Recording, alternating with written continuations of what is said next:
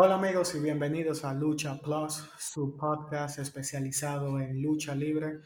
Yo soy Jorge Calderón y hoy estoy acompañado del fanático. Saludos, buenas amigos. Espero estén todo bien. Y hoy tenemos un tema candente. Resulta que la PWI o la Pro Wrestling Illustrated acaba de lanzar su tan esperada lista de los mejores 500 luchadores del mundo y ha generado mucha controversia el orden y los puestos que ocupan grandes nombres. Nosotros estaremos hablando de los 10 primeros y antes de iniciar, cabe destacar unos cuantos nombres que no alcanzaron el top 10, como por ejemplo quien está llamado a ser la cara de WWE, Roman Reigns. ¿Qué, lugar ocupa Roman en, la lista, fanático? El 14 creo que está Roman Reigns. Ok, vi a Brock Lesnar en el 12 y el latino que vi mejor posicionado, corríjame si me equivoco porque tantos nombres, fue a Rush. En el lugar 17 está Rush, si no me equivoco, ¿verdad? Del Consejo Mundial de Lucha y también tuvo buena presentación en ROH. Perfecto. Bueno, pues entremos en materia y vamos a empezar con el top 10 de Pro Wrestling Illustrated de los mejores 500 del 2020. Y el lugar número 10. Antes de entrar, antes de entrar con el número 10, sería bueno para que la gente entienda, explicarle cómo yo eligen esa lista, cómo yo eligen luchadores que van a pertenecer a esa lista y cuáles son los requerimientos que ellos exigen. Ellos tienen cinco requerimientos que son los que ellos miden para poner el, luchador en su número.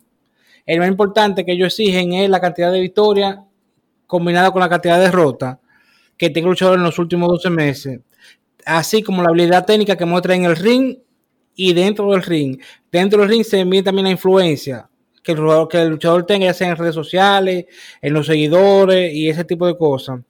Y también ellos miden el nivel de luchador que ellos se enfrentan en esos 12 meses. Ya con eso, basándose en eso, es que ellos eligen sus mujeres 500 luchadores. Es una lista que la construyen entre un equipo de 10 o 12 gente, que ese es su criterio personal. No necesariamente va con el criterio de nosotros en Lucha Plus. Gracias por el aclarando, eh, maestro. Y ese es un punto clave. Es en base al criterio de ese equipo. No necesariamente es la realidad. Claro, ellos son un medio de mucha credibilidad, mucha experiencia y tienen años creando esta lista de los mejores 500 que cada vez que sale en agosto crea mucha controversia como rectifico lo que usted dijo, no necesariamente es el criterio de nosotros. Coincidimos en algunos puestos, pero otros dejan que desear. ¿No es así? Sí, yo hay ejemplo, empezando con el que está número uno, que ya lo vamos a ver para adelante. Los números, la cantidad de lucha que tienen en estos meses no son para ser luchador número uno. Bueno, bueno. Pero como usted mencionó los criterios en los que ellos se basan, tal vez tuvo, les fue bien en uno que otros y eso creó el balance para que sea el uno. Vamos viendo más adelante. Empezaremos entonces con el número 10. Sí, el número 10. Quien nada más y nada menos es el fenomenal AJ Styles. Quien el año pasado ocupó el puesto número 3 y en el 2018 fue el número 2, detrás solamente de Kenny Omega. Y AJ Styles, aunque no tuvo un año fenomenal como años anteriores, donde fue quien se echó SmackDown al hombro, tuvo un año bastante bueno con, con reinados de del campeonato de Estados Unidos, también el Intercontinental, y una rivalidad con el Undertaker que terminó con esa lucha cinematográfica que fue bastante buena y todo el mundo quedó boquiabiertos como pudo manejar a un Undertaker que no está en su mejor momento, tanto en salud como en condición física, pero lo hizo lucir excelentemente bien, algo que solo el fenomenal podía hacerlo. Hay que, para que la gente sepa, yo entiendo que está bien, porque como usted dijo, en los últimos tres años él nunca ha bajado del lugar número cuatro y ha dado buena lucha. Sería bueno que la gente sepa por cuál lucha ellos pusieron a está en ese número. La primera lucha que ellos eligieron se fue la fue contra Nakamura y Daniel Bryan para ganar el campeonato intercontinental. Oh, el torneo. Pues se fue la primera vez que lo ganó. Sí, exactamente. Luego fue la, cuando le ganó a, Ricochet en el Ten Room por el campeonato de Estados Unidos, que fue una muy buena lucha, muy completa esa lucha. Luego cuando retuvo contra Ricochet nuevamente en Summerland, que fue una lucha con un final súper especial cuando le ganó con el, el Style Clash. Muy bueno. La cuarta lucha que ellos decidieron que fue elegible para elegirlo como el luchador número 10 del año fue cuando estuvo en Arabia Saudita y se enfrentó a Humberto Carrillo. Que para muchos esa, esa ha sido una de las mejores 10 luchas del año. Sí, fue buena lucha. A mi gusto, no nada sensacional, pero sí fue muy entretenido. Eh, como usted mencionó. Y la última lucha que yo. Ajá. Sí, continúa. La última lucha que yo eligieron fue cuando se enfrentó en Clash of Champions contra Cedric Alexander que también defendió el título de los Estados Unidos ahí. Como le iba a decir, AJ Styles es un hombre de, bastante experiencia y cuando se habla del fenomenal, se habla de excelencia. Sin duda es una de las mejores adquisiciones de WWE en los últimos cinco años y no cabe duda de que se merece su puesto. Fanático. Entonces, ¿usted está de acuerdo? ¿Usted está de acuerdo con antes del número 9? ¿Usted está de acuerdo que esté en el 10 o lo hubiese puesto más para abajo o más para arriba? Le hubiera dado una mejor posición, porque por ejemplo le iba a preguntar si usted lo compara con quien viene a continuación en el 9, ¿usted estaría de acuerdo con ese orden? Yo ahí está, lo veo bien el 10. Pero no creo que Kofi Keaton esté entre los primeros 25 luchadores del año. creo que ahí ellos se fueron más por fanatismo. Porque si usted compara, en el 2018, Confenquito fue el número 82. De repente, sin hacer mucha cosa, luchando en trío todo el 2019, que luchó siempre en trío, fue el luchador número 4. Se supone que si usted lucha en trío y usted es el número 4, por regla, sus dos compañeros deben ser 5 y 6 y no estaban en los primeros 80 sus dos compañeros, Vicky y el señor de la trompeta. El año pasado tomó el 4, que también fue un abuso, este año lo pusieron en el lugar número 9, que no creo que deba estar en, en esa posición. Sí, pero recuerde que durante el tiempo de evaluación, desde julio a julio, él parte de ese tiempo fue campeón de WWE Luego cuando Brock Lesnar acabó con él, tuvo dos reinados en pareja y tuvo buena presencia fuera del cuadrilátero, que es algo que ellos ven mucho porque usted sabe que con todo el tema racial en Estados Unidos, él ha sido una de las caras eh, negras que ha impulsado la marca, ha estado luchando por los derechos de la comunidad y yo pienso que su posición se debe tal vez más a influencia que a resultados. Sí, fue sorprendente como él ganó el título en WrestleMania el año pasado y eso no le quita, eh, no le quita mérito en el sentido de que la manera como él lo haya perdido, sin lugar a dudas, fuera del ring tal vez él tenga más influencias y eso lo catapultó mejor en, el ranking. Eso lo ayudó porque como le dije, de las cinco luchas que ellos eligieron, que lo pusieron en ese número, de las cinco, dos fueron en pareja. Y se supone que si fueron en pareja no fue solo que luchó. Vicky debió salir por lo menos en el lugar 12 o 13. Sí, pero también... ¿Con quién seguimos ahora? Antes de eso, recuerde que él defendía el título contra Randy Orton, por ejemplo. Incluso se vio en una rivalidad muy, muy interesante con, con Orton. Y luego se fue a conquistar los títulos en parejas y está uno de, empatar con Edge por el récord de 12 títulos en pareja. Sí, pero lo que le digo, si estamos hablando de campeonato en pareja, logro individual tiene solo, tiene poco solo. Esos son otros 500, pero eh, no lo hubiera puesto tal vez en el... ¿En qué, ¿En qué lugar usted lo hubiese puesto? Mm, yo tal vez lo hubiera puesto en el 16, más o menos. Vamos a seguir con el número 8. El 8 ocupó la posición número 1 el año pasado y anterior a esa fue el número 5. O sea que en los últimos tres años es la primera vez que sale del top 5. El Mesías de los lunes por la noche, Seth Rollins. ¿Qué usted tiene que decir de ese caballero fanático?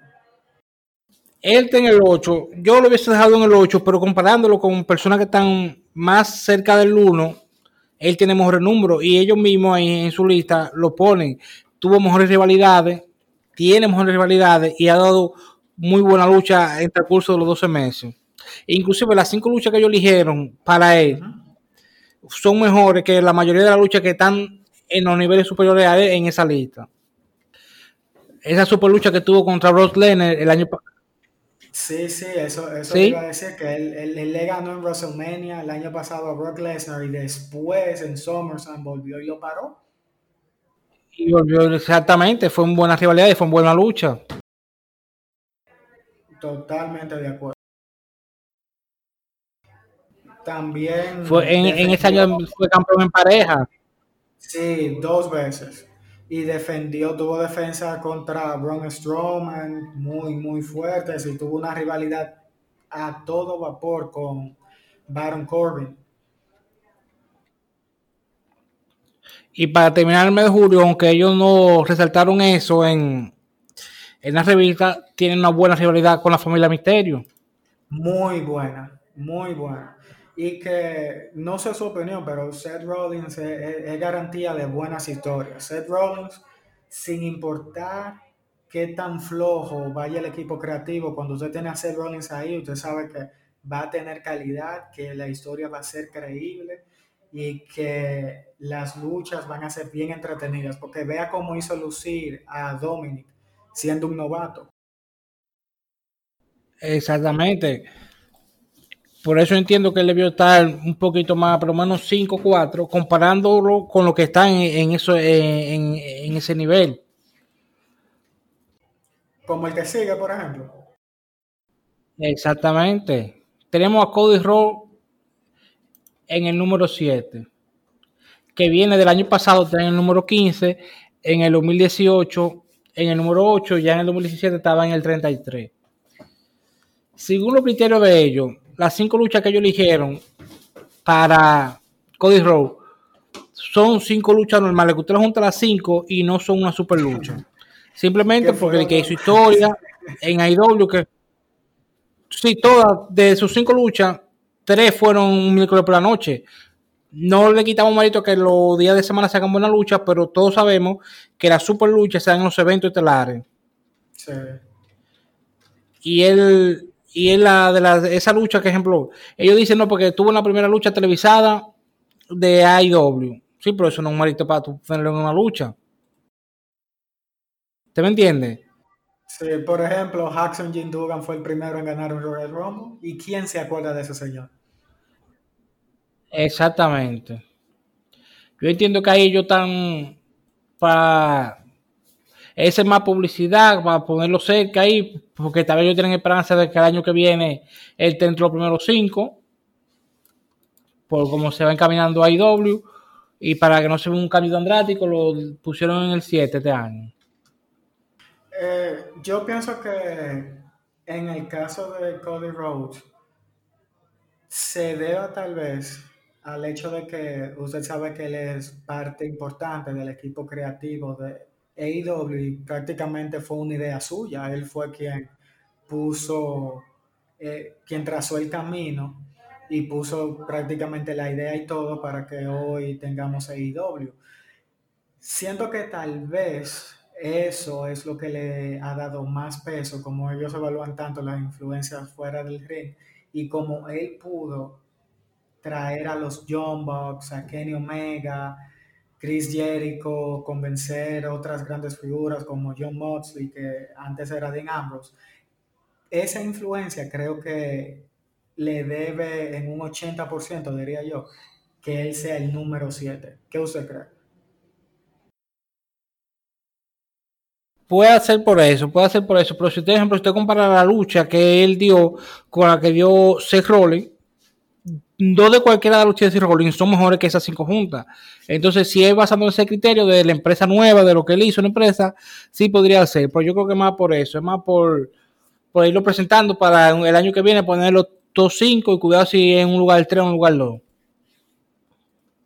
Bueno, puede ser. Vamos a seguir con el número 6, quien ha sido seis veces campeón de New Japan y excelencia también cada vez que sube al cuadrilátero. El año pasado, este luchador estuvo en el 5, el anterior en el 3, o sea que al igual que Rollins, en tres años es la primera vez que sale del top 5 y es nada más y nada menos que Okada, Kazuchika Okada, quien ha sido, como mencioné anteriormente, seis veces campeón de EWGP, también ganó el torneo eh, G Climax, que se lo ganó a Ibushi, donde retuvo el campeonato también y una de las figuras más importantes. Sí, no tanto, no, no tanto, no tanto sino que en ese torneo ganó siete luchas.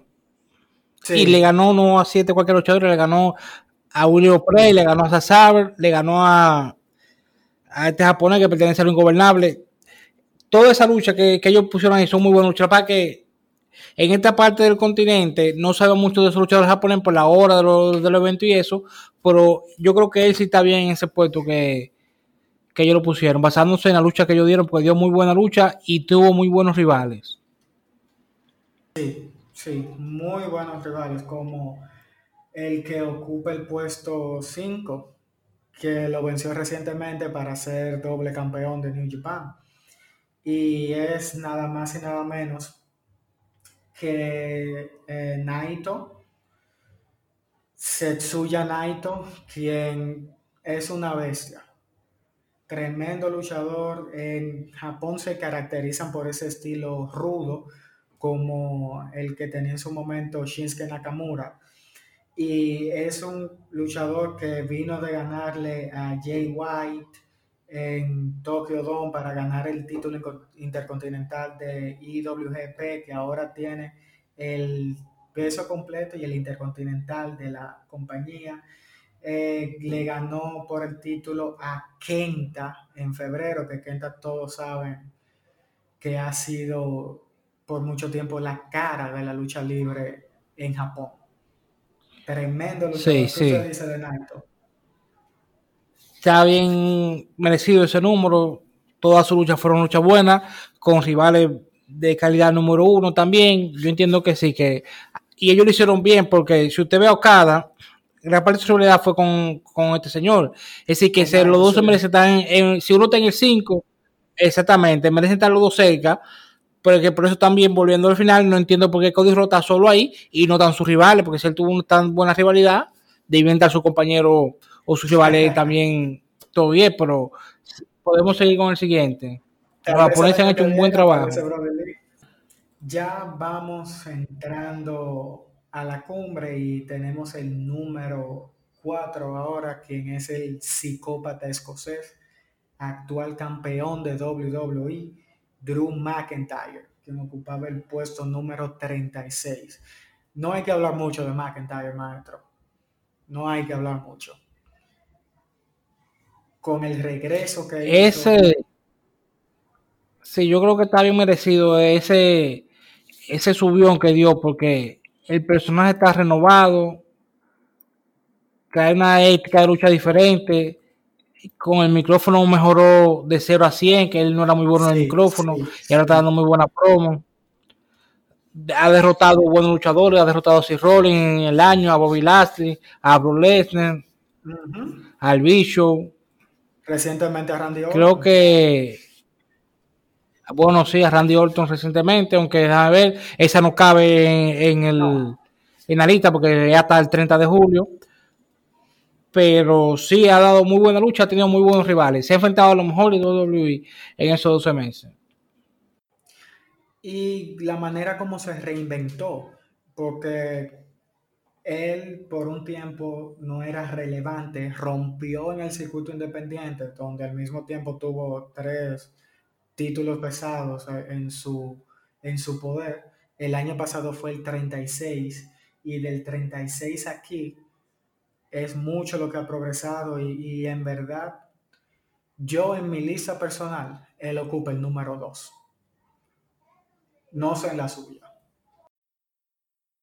Yo lo pongo número 3, número 4, pero él él sí debe estar top 5 porque ha dado, si vamos a mejora dentro del ring, lo que él ha hecho en este año es increíble comparado con lo que había hecho en años, anteriores. Sí. Y si hablamos del número 3, este ni siquiera estuvo el número en la 3 el año pasado.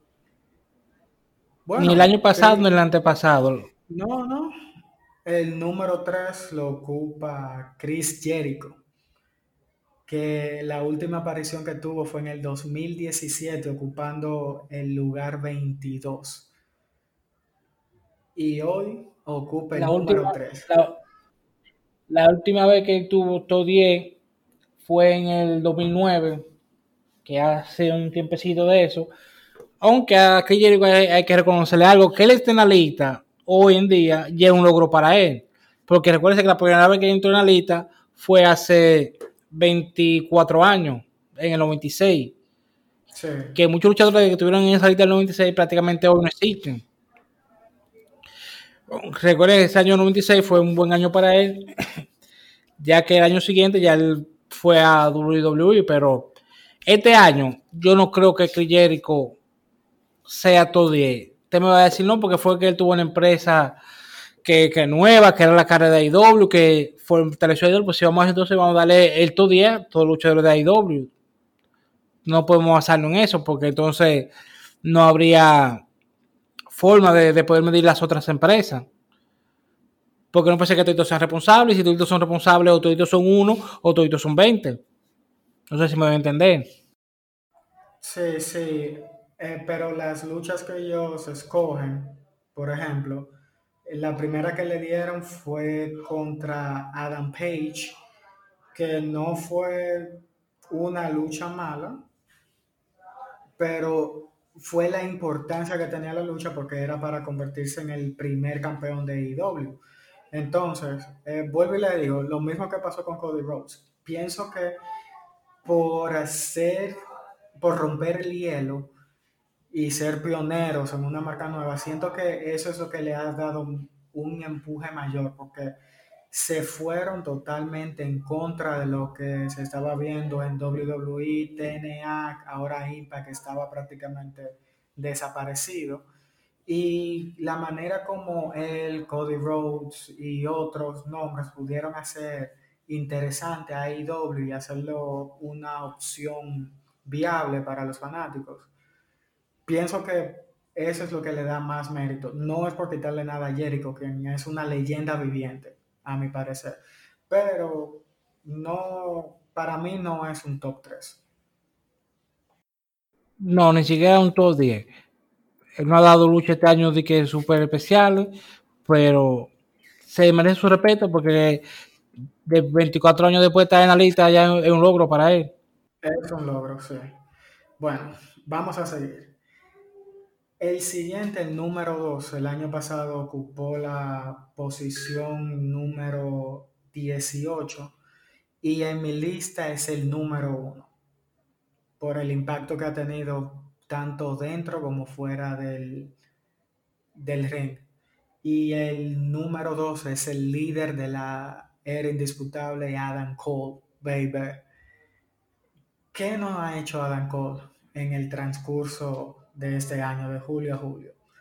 403 días con el título, derrotó a Champa por el título de NXT, buena rivalidad con Gargano, excelente rivalidad con Velvet Dream, que acabó en una lucha fenomenal con estipulaciones especiales como un, um, ¿cómo se llama? En, en un parque de, chatarra, prácticamente, muy buena lucha. Sí, lucha callejera del estilo Chicago. Sí, sí, y también derrotó a Finn Balor en una lucha sin precedentes en diciembre, si no me equivoco. Y Adam Cole, él cargó NXT o ha cargado NXT en sus hombros por largo tiempo.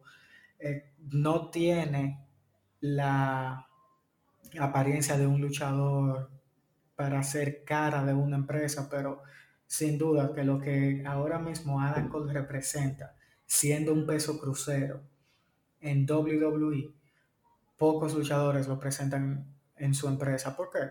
Porque es un luchador de una eh, de un complejo físico pequeño, una complejidad física pequeña. Es un luchador que no tiene movimientos de poder, pero ¿qué pasa? Vende de manera excelente, tiene unas habilidades para hacer entrar a la gente en las historias a través de sus promos, que es increíble, conecta rápido y fácil con el público. Adam Cole, para mí, merecía el número uno. ¿Qué opina usted, maestro? De lo que están todos 10 en esta lista, el que tiene los mejores números, indiscutiblemente es él. Él tiene un pequeño asterisco en, esos números que es que el equipo que tiene detrás, la área indiputable que siempre lo ha, lo ha respaldado. Pero independientemente de eso, yo entiendo que este ha sido, ese reinado lo, lo avala. Prácticamente los 12 meses fue campeón. Fue este la, la, mayoría de eventos en lo que tuvo. En, en, la mayoría de eventos que tuvo, la mejor lucha fue la de él. Yo entiendo que sí, que él debió estar. Uno, no veo ahora mismo un luchador con tanta consistencia como él. Es lo que le digo, quizás el K2, por el atrico que tiene con la era indiputable detrás, pero yo creo que él está muy por encima del que está número uno en esta lista. Entiendo. Bueno, creo que el equipo no sea tanto el punto, porque por ejemplo Naito tiene a los ingobernables de Japón, pero sin lugar a dudas, con un año increíble. Sí, su mejor año. Es difícil que él tenga un año como ese, o por lo menos 12 meses como ese seguido, pero yo entiendo que sí, que él debe estar número uno, porque no veo ahora mismo un luchador con tanta consistencia los 12 meses como la tuvo él, independientemente de la ayuda que haya recibido o no haya recibido. Pocos tienen años como ese. Maestro, yo le voy a dar el honor a usted de que usted diga y analice el puesto número uno. Bueno, el puesto número uno. Yo ni sé qué ellos le vieron a Dean o en este caso a John Moxley, para ponerlo como luchador número uno. No sé si ellos entienden que iba a ser la cara de IW. No sé si la empresa lo pidió. No voy a decir que la empresa pagó para que él fuera el número una lista, pero yo entiendo que no. No tuvo buenas rivalidades es un luchador que no tiene micrófono, es un luchador que no vende absolutamente nada fuera del ring. Es un luchador que incluso en su regreso no fue lo que en su regreso no en su en su primera visita a IW no fue lo que se esperaba. No da buena lucha, es decir, da lucha que son luchas con mucho golpe, pero no una lucha con técnica. No se puede comparar nunca con Adam Cole, no se puede, no, no se puede comparar nunca con, con Aito, no se puede comparar nunca ni siquiera con Swiss Rolling. Entonces yo no sé exactamente qué le vieron ellos, ellos dijeron, ellos eligieron cinco luchas ahí que fueron de que por la que él merece estar número uno. ¿Cuáles son? Que fueron cuando, cuando él venció a Brody Lee, cuando él ganó a, a, a Swagger, que ahora se llama Jay, Hager, que fue también en, un miércoles por la noche, una lucha prácticamente de 7 minutos que no tuvo ninguna incidencia. También cuando venció a Crillérico. Pero fueron luchas que no fueron. Ninguna de esas luchas, de esas 5, está entre las mejores 10 del año de IW. Para no decir a nivel mundial. De IW, ninguna de esas luchas están entre las primeras 5. Hay una de esas luchas, de las 5 que eligieron, que no, que no fue en IW, sino que fue en Japón. Cuando él, en enero, el 4 de enero, estuvo en, en Western Kingdom. Y do, ahí esa lucha, sé que lo fue una muy buena lucha, pero por una lucha no puede ser el número uno. Aunque, porque aunque esa lucha fue una muy buena lucha, no tuvo entre las luchas de la noche. En, dicho evento. Yo entiendo que, que, no.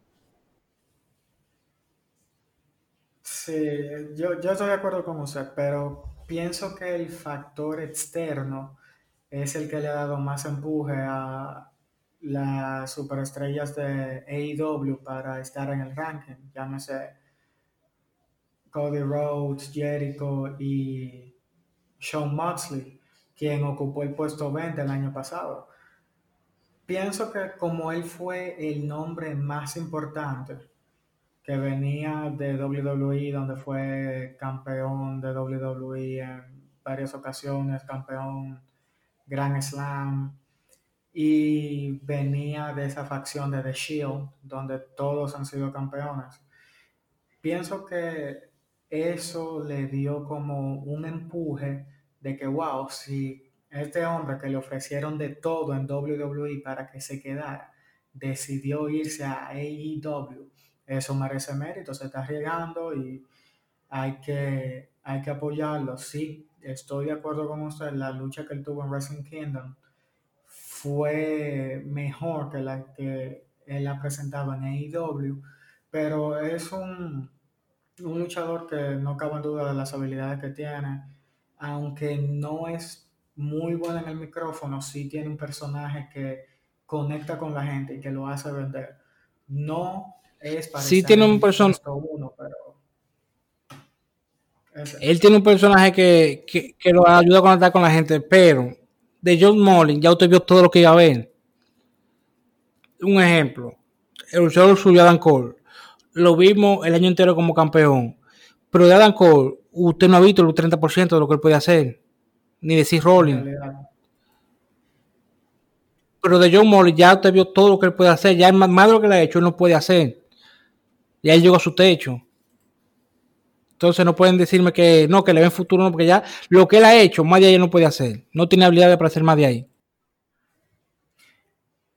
Hay que ver qué pasa los próximos meses porque yo siento que las rivalidades en AEW, que es uno de los puntos que se miden para esta lista, son un poquito limitadas, están un poquito limitadas, porque usted no puede basar todas sus rivalidades en tres nombres principales, como son Jericho, este Moxley y Cody Rhodes, pero ese sería tema para otro episodio. Sí ha sido una lista muy, muy controversial y que comparada con años anteriores ha dado más de qué hablar. Yo, yo en lo personal esperaba más cuando recibí la notificación que había salido ya la lista, esperaba en verdad a Adam Cole en el puesto 1, que aunque no es en la marca principal eh, o en las marcas principales de WWE, nadie ha tenido un año como él y nadie ha impactado tanto como lo ha hecho él, pero no se puede tener lo que uno quiere y esta lista, como se dijo al inicio, está muy enfocada en los criterios de PWI, no en los nuestros. Sí, ahí ellos se basan más. Porque la gente dice, ¿por qué no salen luchadores mexicanos? nunca salió un mexicano prácticamente todos días, a menos que esté en Estados Unidos. Y es que ellos prácticamente no, no le dan continuidad a la lucha mexicana. Aparecen luchadores mexicanos, pero aparecen en el puesto 200, 150. Vemos este año a Rush en el puesto 18, pero ellos se están fijando más en las 5 o 6 luchas que él dio en ROH que el trabajo que viene haciendo con los ingobernables de México. Que, que para mí, de los mejores 10 rudos del año en cualquier empresa, Rush debe estar ahí. Sin lugar a dudas. El luchador que maneja el micrófono, tiene técnica, le vende bien al público. Pero como ellos no siguen tanto la lucha mexicana, especialmente el Consejo Mundial, no, no está en un mejor número. Así es. Que a nivel de lucha, si, si, vemos, si vemos, para terminar, si vemos la lucha de Ruth, fueron todas mejor que la de Dean Ambrose. No va a decir que Ruth es el número uno, pero comparado con Dean Ambrose y con el mismo Cody Rhodes, la lucha de él fueron mejores. Bueno, ese es un punto a considerar. Lo que sí es que no se puede cambiar, ya esta es la lista definitiva, pero al final la opinión la tienen los fanáticos. Quiero que nos digan para ustedes quién merece ocupar la posición 1. Hay varios hombres que considerar, como el mismo McIntyre, Naito, indudablemente Adam Cole, que tuvieron más impacto durante el periodo julio-julio, julio 2019, julio 2020, que el que tuvo Sean, Sean Moxley. Así que espero sus uh, comentarios. Y hasta aquí el episodio del día de hoy. Sí. Recuerda, sí.